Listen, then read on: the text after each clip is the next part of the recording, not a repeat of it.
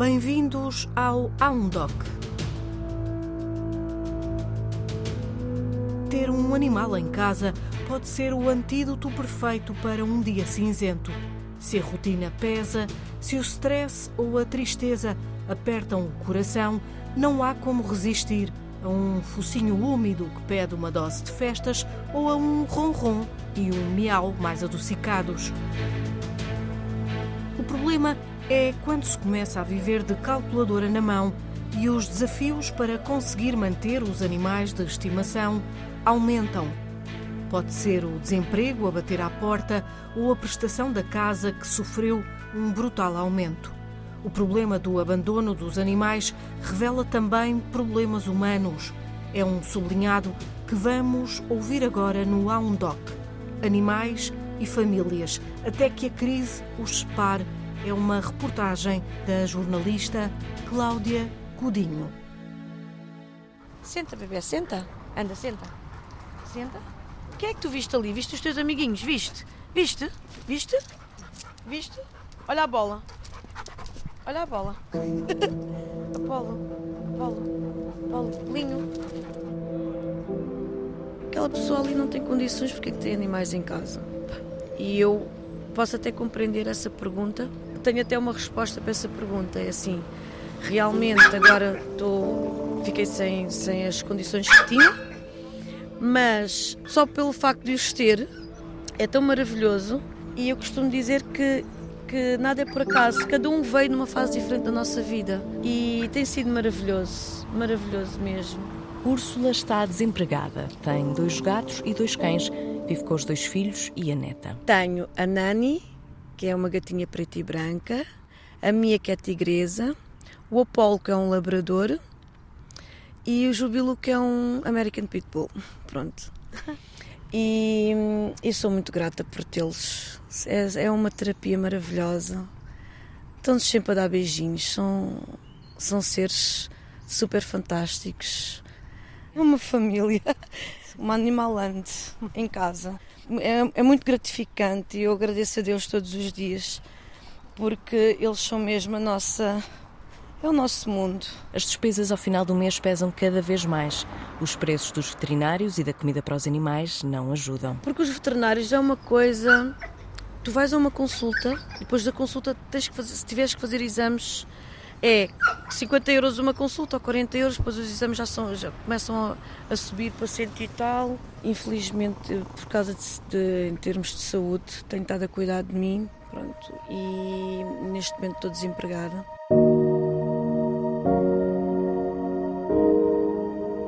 Atrás dos problemas dos cães e dos gatos, dos animais que nos entram aqui, há problemas humanos pessoas que já nos entregaram aqui animais, que ficaram sem casa, sem emprego. Não sentimos que há mais animais na rua, mas sentimos mais pedido de ajuda para com os animais que têm. Acontece animais com detentores, cujos detentores, por algum motivo, já não conseguem ficar com eles, virem solicitar a nossa ajuda. Há muito mais pedidos de ajuda. Hoje as famílias estão com constrangimentos económicos, o custo de vida está muito mais caro. Há mais famílias com mais dificuldades. E não são aquelas famílias que nós dizemos, são famílias em situações de carência. Mesmo aquilo que nós chamamos as famílias da classe média têm muitas vezes dificuldade em ajudar os seus animais. Toda a estrutura social permite transporte, apoio alimentar, apoio no nível da saúde, da educação. Agora temos isto para os animais. Na prática, o que é que existe para os animais? Nada. É impensável que um milhão de portugueses que estão em situação de extrema pobreza possam manter os seus animais a não ser de passar fome.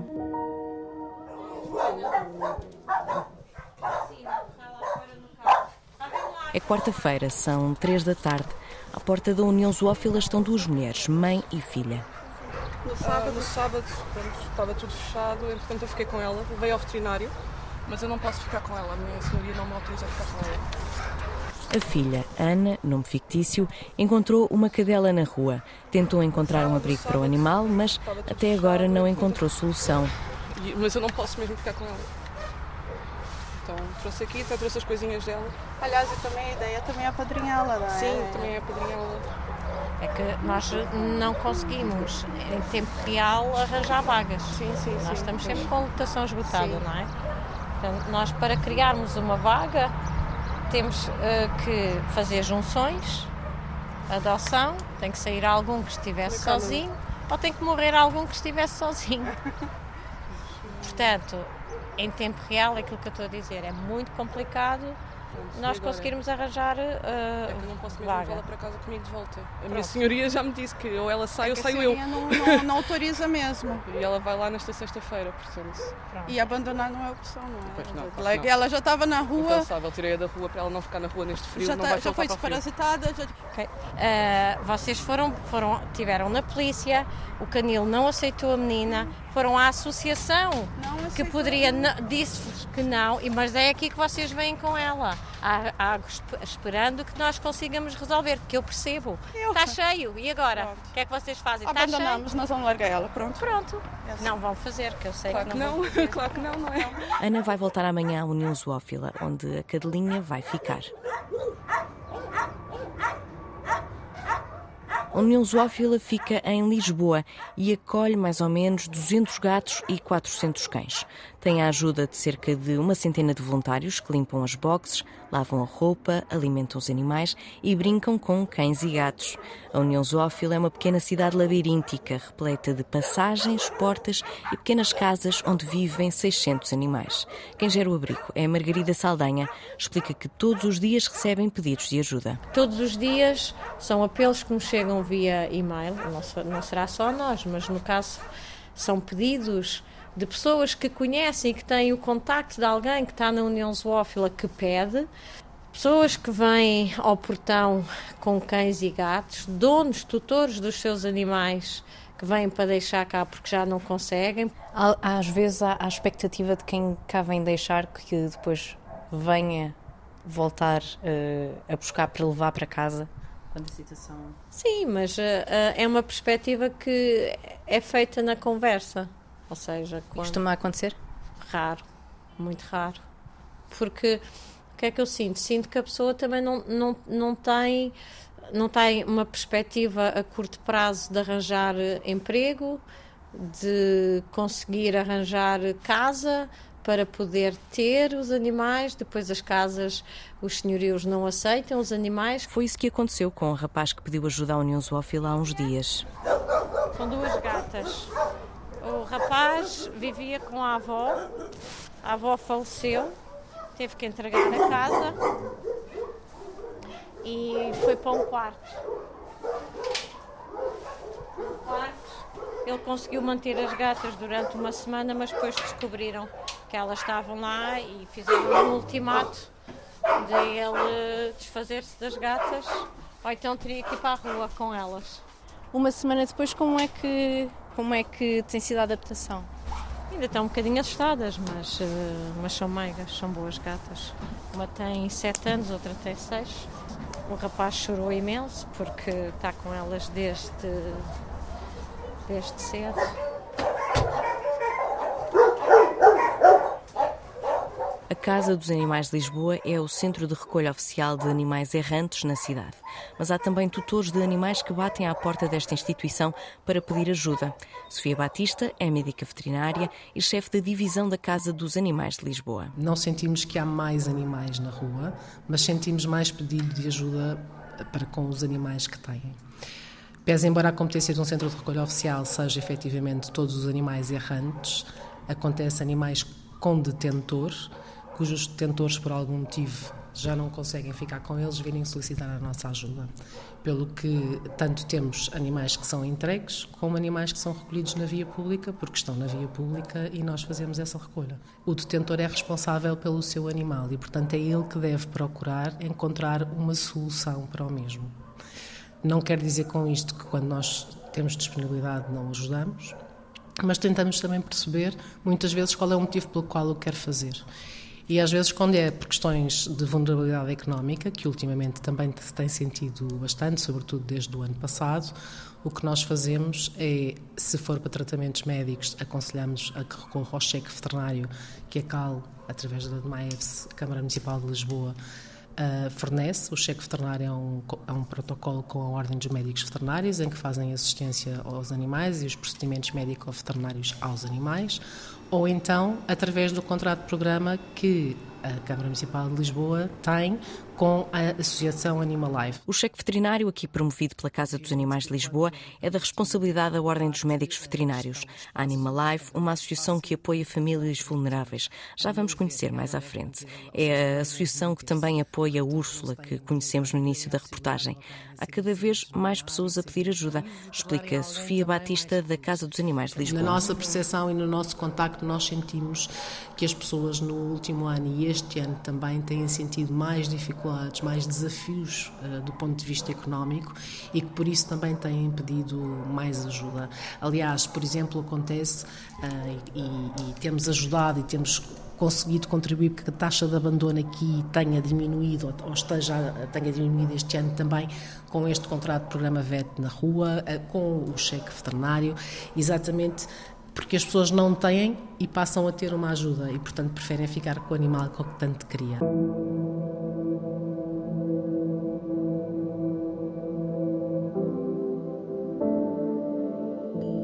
Há muito mais pedidos de ajuda. Laurentina Pedroso é provedora do animal desde 2021, altura em que foi criado o cargo. Hoje as famílias estão com constrangimentos económicos, o custo de vida está muito mais caro, não é? Portanto, a alimentação das pessoas, não só a alimentação das pessoas, depois todo o resto, a alimentação dos animais, os serviços médico-veterinários, portanto, tudo aumenta um pouco. E, portanto, há mais famílias com mais dificuldades. E essas, e não são aquelas famílias que nós dizemos, são famílias em situações de carência, porque não têm trabalho agora. Mesmo aquilo que nós chamamos as famílias da, da, classe média, face às respostas que têm que dar ao aumento do empréstimo bancário, ao aumento de tudo uh, à sua volta, essas próprias famílias têm muitas vezes dificuldade em ajudar os seus animais. A provedora do animal defende a criação de uma rede nacional de saúde para os animais para responder às dificuldades económicas das famílias. Por vezes pode ser difícil dar resposta às exigências feitas pela lei aos tutores de animais. Esta rede poderia ajudar. Além disso, para controlar o número de animais errantes, Laurentina Pedroso acredita que devia ser obrigatória a esterilização de animais a um custo gratuito, temporariamente. Temos que esterilizar mais, já houve muito mais esterilizações no ano passado, mesmo nos centros de recolha oficial, mas o ponto fundamental é, obviamente, eh, podermos eh, haver a nível nacional uma estratégia muito focada em ajudar a esterilizar. Do meu ponto de vista, quando estamos a falar de grandes estratégias, é isso, é termos uh, um forte apoio de uma rede nacional de serviços médico-veterinários que realmente possam, onde possamos fazer estas esterilizações, e essa rede passa muitas das vezes pelas próprias instalações das câmaras municipais, que têm os centros de recolha oficial, onde muitas câmaras fazem muitas esterilizações, passa muitas vezes pela subcontratação dessa esterilização aos veterinários que têm clínicas e hospitais privados. Uh, no meu entender, passaria por por criação de duas grandes redes. Uma rede que seria focada nas universidades, portanto, nas faculdades de medicina veterinária, nas escolas de enfermagem uh, veterinária. Portanto, são infraestruturas que já existem, não causam custos ao erário público e, portanto, estas entidades até podem ter o seu próprio interesse, não é verdade? Porque ao ensinar estes procedimentos, ao ter mais casuística, ao colaborar com, com as entidades que assim o necessitam, é fundamental. Já disse isso e houve muita gente que se chocou. Eu penso que pelo menos durante um tempo, eh, portanto, uma norma transitória, dois anos, três anos, até a situação normalizar, a esterilização deveria ser uh, obrigatória. Deveria ser algo que as câmaras municipais e o Estado deveriam entre aspas, comparticipar estes valores, porque estamos aqui a falar de que é fundamental controlar neste momento o número indesejado de animais. Falou-me na, na, esterilização sendo obrigatória e também deveria ser gratuita. Não sei se seria universal, se seria só para quem precisava de ajuda. Para mim seria universal, no sentido em que uh, há muitas pessoas que podem uh, não querer uh, com, esse, com esse valor, por exemplo, fazer as cirurgias em locais protocolados e quererem ir ao veterinário, um bocadinho como o cheque dentista. Um dos apoios que as famílias podem pedir em alguns municípios é o cheque veterinário. O cheque é da responsabilidade da Ordem dos Veterinários, mas não está acessível a todas as pessoas.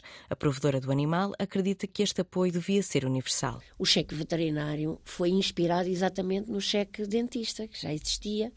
Um, acho que este cheque uh, veterinário, na altura em que eu concebi, nunca pensei que ele continuasse durante muito tempo sob tutela de uma, de uma ordem, certo? Eu era bastonária da Ordem dos Médicos Veterinários. Era um projeto inicial, piloto, e tratávamos exatamente destas duas situações, que era a situação da esterilização e a situação, aquilo que nós chamamos a sanidade básica daquele animal, as desparasitações, as vacinações. Penso que no futuro terá que haver uma, uma estrutura nacional que envolva as faculdades eh, de medicina veterinária e os centros privados, aquilo que nós chamamos vulgo CAMVES, centros um, médico-veterinários, clínicas, hospitais uh, e, e, consultórios médico-veterinários privados, da rede privada, que se pode juntar a esta rede nacional e colmatar neste, neste tipo de situações. Portanto, aquilo que eu vejo é que no futuro o Estado tem que ter sob o seu lado, sob sua tutela, tal e qual como o cheque de um,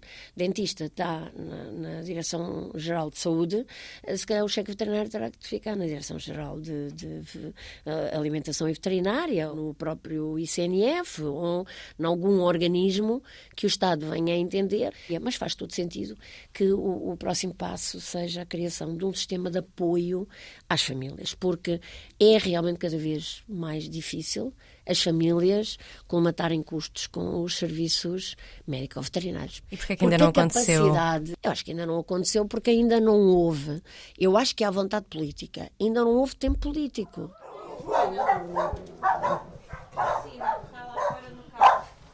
Eu venho de cá visitar, está bem? Combinado. Eu venho de cá visitar, está bem? Tá, Deus, minha linda. Ana regressou à União Zoófila. Hoje, a cadelinha que encontrou fica nesta associação. Sou Maria, e pronto, sou voluntária aqui e vamos agora levar a cadelinha. Como é que costuma ser este momento? É sempre um bocado triste. Aqueles coitadinhos não estão habituados a isto e de repente ouvem muitos cães a ladrar ao mesmo tempo. Pronto, vê? Anda. Mas é sempre um momento que uma pessoa fica sempre com muita pena, mas sabemos que eles aqui pelo menos estão bem. Não é uma coisa que vai falhar, não é? Tá, está curiosa, está um bocadinho medrosa, está a conhecer. Mas uh, de resto acho que ela até não está assim muito apavorada. Já vimos cães que começam quase a fugir. Neste caso ela aqui está curiosa, mas está com medo, não é? Anda! Anda, anda, anda! Ela agora vai ficar um bocado assustada por causa do barulho todo que está a ouvir, porque pronto, não é? É uma cadela nova, mas acho que vai passar. É com o tempo, mas ela está assustadinha, dá para ver, não é? Dá para ver que ela está tipo, o que é que se passa? Não é, amor? Pronto, opa! Festinhas, festinhas, festinhas. Ia pedir muitos miminhos, não é? Nós agora, agora vai-se fazer a caminha dela, porque estava aqui um cão antes e agora mudámos para ela vir para aqui. E agora é dar muitos miminhos. A Presidente da União Zoófila garante que nunca houve tantos animais abandonados. Os problemas no setor da habitação pioram o abandono de animais. Há senhorios que proíbem animais de companhia nas habitações. Está um bocadinho caótica, porque não é só aqui na União Zoófila, nunca houve tantos animais abandonados ou a querer, uh, uh, ou que as pessoas querem entregar, ou que as pessoas encontram errantes, perdidos, uh, como este ano. Tem sido o non-stop uh, pegado quando começou a guerra uh, na Ucrânia e que começou de facto a sentir-se um peso maior de dificuldades que as pessoas começaram a enfrentar. E então, este último ano, com este problema das habitações, da falta de emprego, de, de, até mesmo de saúde, não é?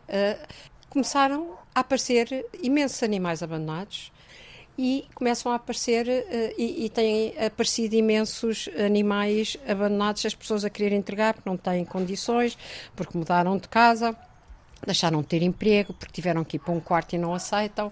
A pessoa de família morre, ninguém quer ficar com o animal ou então muitas pessoas são postas em casas de repouso, têm o seu animal de companhia e isso é muito doloroso, sobretudo porque são animais de idade e não os podem levar com eles. Também tivemos agora, com esta crise tremenda que há, a pessoa, um casal que tinha uma, uma casa com espaço exterior, tinha três animais, estavam carregados de dívidas, que tiveram, ficaram-lhes com a casa, ficaram com as coisas todas, que tiveram, não sabem para onde é que eles foram, ou foi uma casa bastante mais pequena, ou para um quarto, tinham três cães, ficaram com um e tiveram que vir aqui entregar os dois, uns cães amorosos. Luísa Barroso explica que os animais sofrem muito quando se têm de despedir de uma família que os acolheu durante muitos anos. Para nós é muito, muito amargo ver animais e, sobretudo, gatos que vêm de famílias e que a pessoa morreu e de repente são gatos com 10, 11, 12, 15, 16 anos, 18 anos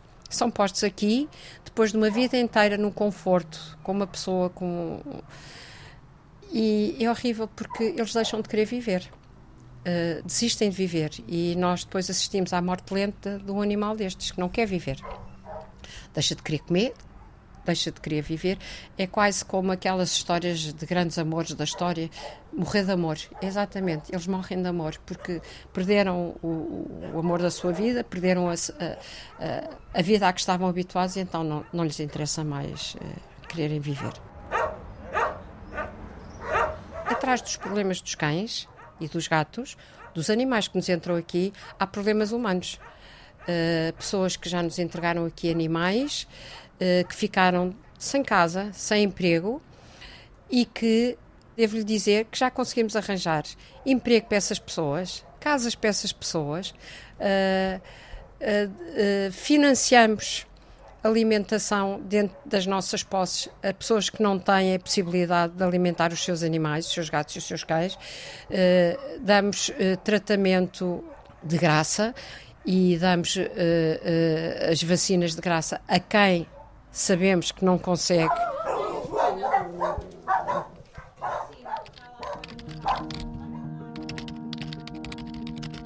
Nas redes sociais e no OLX são vários os anúncios de animais para adoção por dificuldades económicas.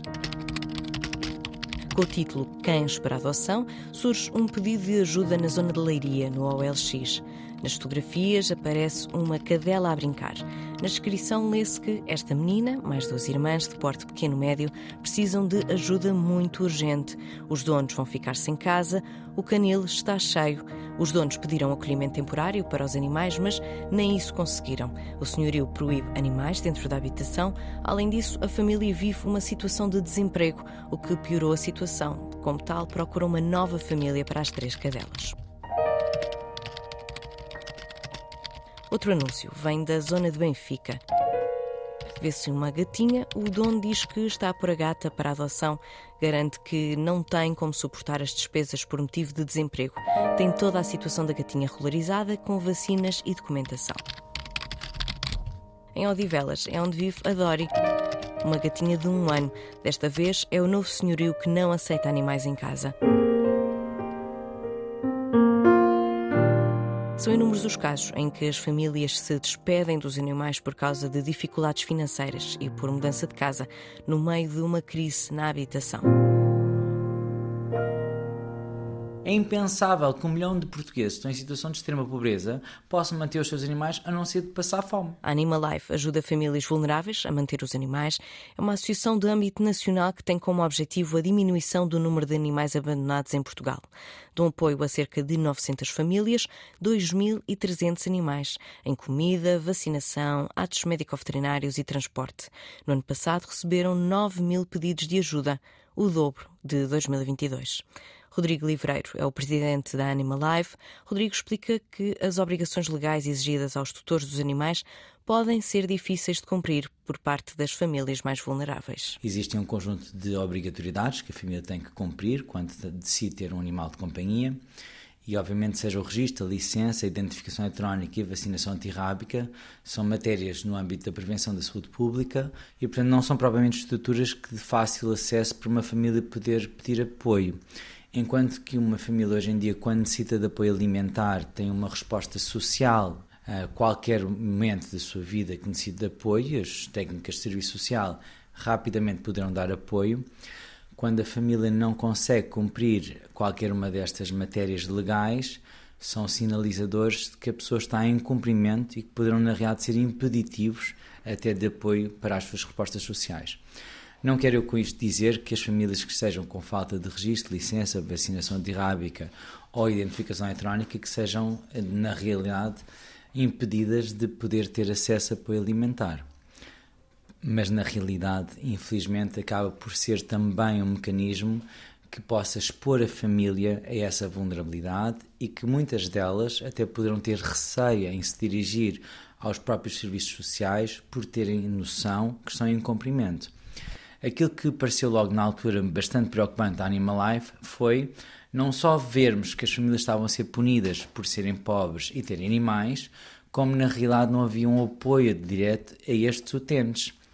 E então, desde logo, desde 2012, que aquilo que a Animaf passou a fazer? Foi a sensibilizar estes municípios que não faz sentido estarmos a punir as famílias, primeiro nem fazia sentido sequer estarmos a cobrar por estes atos médico-veterinários, nem sequer estarmos a enviar cartas que são intimidatórias, que são escritas de uma forma punitória e que é preciso perceber que estão do outro lado pessoas a passar enormes dificuldades, muitas delas que abdicaram da sua própria alimentação para dar aos animais, e estar a receber uma carta que de alguma forma identifique que a família está em cumprimento e uma situação irregular é tudo uma matéria sensível. A Animal Life tenta ajudar famílias vulneráveis em várias áreas. E o que a Animal Life faz, através de uma equipa muito profissionalizada, no âmbito do serviço social, de profissionais com formação a nível de sociologia, psicologia, medicina veterinária, comportamento animal e educação e formação, é de tentar, com pequenas coisas, ajudar algumas das matérias e estamos aqui a falar do quê? Estamos aqui a falar de uma pessoa que tem o dilema de à noite o cão uh, não para de latir porque fica sozinho, porque a pessoa tem que sair para procurar um trabalho noturno e a pessoa não está preparada para treinar o cão a ficar sozinho durante este período noturno. Pessoas que muitas vezes no âmbito de um divórcio o animal obviamente que sente e que tem dificuldade em conseguir controlar o comportamento animal. Estas são as matérias que nos surgem mais a nível do comportamento regularizar toda a matéria legal para que a família não esteja exposta, é acompanhamento no âmbito do treino para, os, para a manutenção dos animais, é no apoio necessário à regularização da matéria obrigatória, é no apoio a nível de transporte. Toda a estrutura social permite transporte, apoio alimentar, apoio no nível da saúde, da educação, do pagamento das despesas inerentes à renda, à água, luz e gás. Agora temos transportais para os animais. Na prática, o que é que existe para os animais? Nada. A Animal Life recebe pedidos de ajuda de todos os pontos do país. A Animal Life, não tendo, obviamente, aqui capacidade de avaliação socioeconómica, recebemos muito mais pedidos de ajuda do que aqueles que nós damos apoio, porque depende do crivo dos técnicos de serviço social das câmaras para podermos dar esse apoio. Com quantas câmaras é que trabalham? Trabalhamos com 10 câmaras e 18 juntas de freguesia. Portanto, na realidade, são estas entidades que nós consideramos oficiais para poder fazer aqui a avaliação socioeconómica a Animalife tem ou não tem protocolos formais com os municípios? Hoje em dia, de todo o país, a Animalife recebe pedidos de ajuda e em todo o país nós dizemos a mesma situação.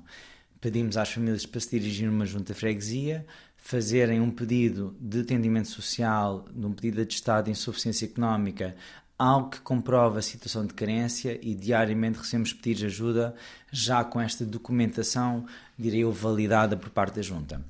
A estas famílias que fazem a apresentação deste tipo de documentos, a Animalife obviamente tenta dar algum tipo de resposta social, animal, mas depois depara-se com outra matéria, que é para a regularização dos atos médico-veterinários, seja eles da vacinação, do chip, da esterilização, a Animaf não tem capacidade financeira para esterilizar os animais de todo o país, nem todas estas famílias. A única situação que pode fazer é sensibilizar os centros de recolha oficiais, munidos de veterinários municipais, que de alguma forma têm ferramentas e verba por parte dos orçamentos de Estado para poderem ser reembolsados por todas estas despesas, que estejam sensíveis que estão, estamos a falar de famílias da sua localidade, que não querem abandonar os seus animais, que necessitam de apoio mas infelizmente as respostas por parte dos municípios, para não dizer que são muitas vezes demoradas, muitas vezes são inexistentes. Para Rodrigo Livreiro, é preciso mudar a maneira como se olha para os animais no agregado familiar. Era preciso, primeiro que tudo, uma mudança real a nível do paradigma.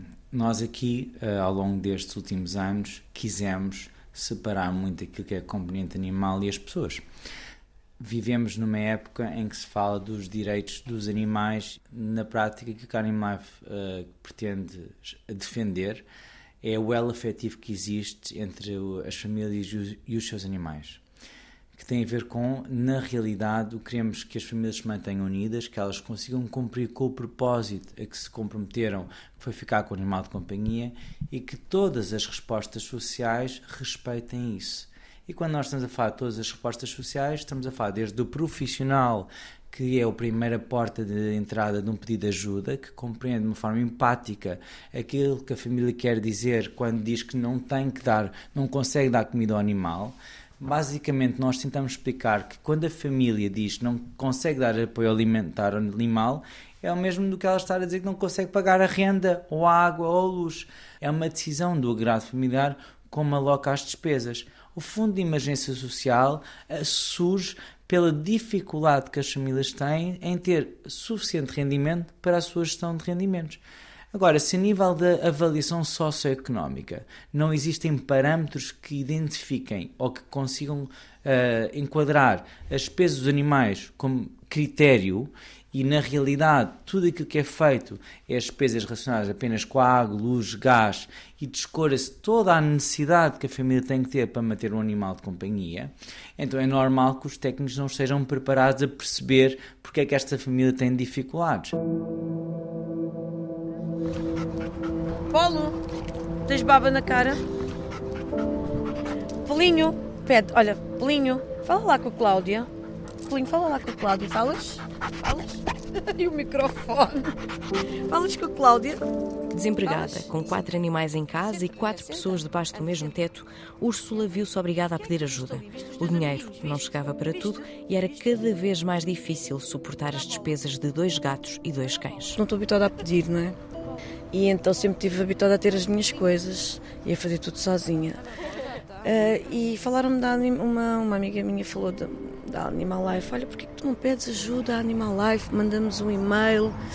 E eu fiquei assim a pensar, eu vejo tanta coisa, pensei, a casa é pequena, uh, quatro animais em casa.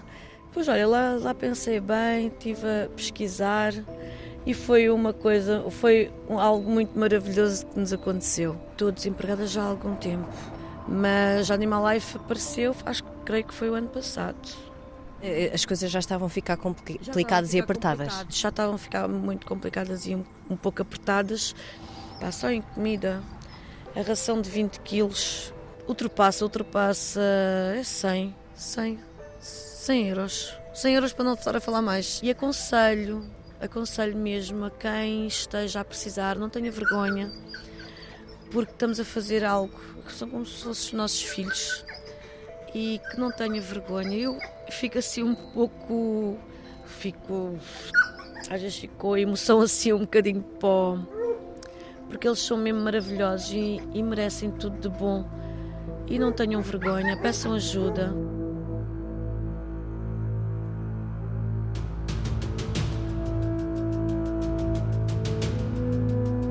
Estivemos a escutar a reportagem Animais e Famílias até que a crise os separe. Um trabalho assinado pela jornalista Cláudia Godinho, que pode voltar a ouvir no podcast do A1Doc em antena1.rtp.pt. Também no Spotify e nas principais plataformas de podcast. Aqui há um doc para ouvir, há uma história para contar. Obrigada pela escuta.